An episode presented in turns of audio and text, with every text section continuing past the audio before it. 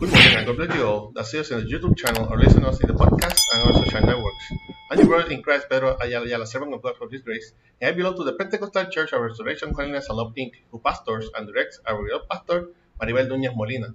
Our church is located at Calle Flamboyant 194, Pueblo Indio, in Canóvanas, Puerto Rico, and this is the ministry that bears by name from the school to heaven, de la escuela para el cielo. We will be using the Holy Bible app that you can get free of charge on both the Android platform and the App Store. The verse of the day is in Matthew 2:10. Matthew 2:10. This is the Christian Standard Bible version and reads like this. The powerfully word of God is read in the name of the Father, the Son, and the Holy Spirit. Amen. When they saw the star, they were our helmet with joy. Again, when they saw the star, they wear our helmet with joy. Please, God, continue blessing your already blessed word. The visit of the wizards. The so called wizard kings were men with knowledge in science, instructed and understood in astronomy, one of the branches within the exact sciences. Being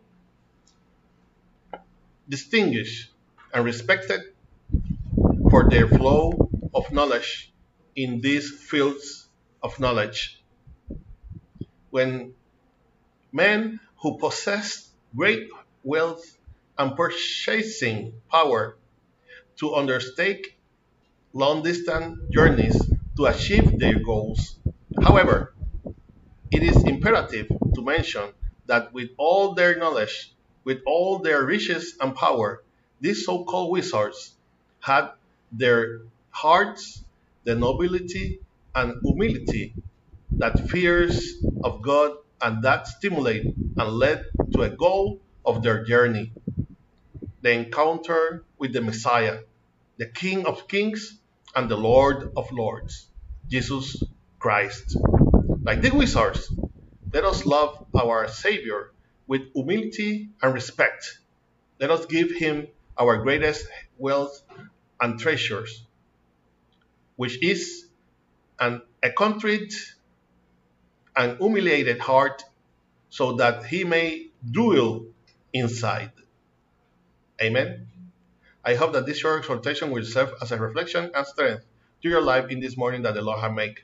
For praise and message to our email, ministerio de la escuela para el cielo at gmail.com. You can also get us on YouTube and listen us in the podcast on Facebook. Remember to like and share us to support this ministry. If you have not already did subscribe to this channel where from Monday to Friday we will give what we have received by grace. This was your brother in Christ, Pedro Ayala Ayala, servant of God for his grace. And we will see each other in the next year if Christ has not come to seek us as a church yet. Hoping that our prayer and prayers to the Creator come from the school to heaven, de la escuela el cielo.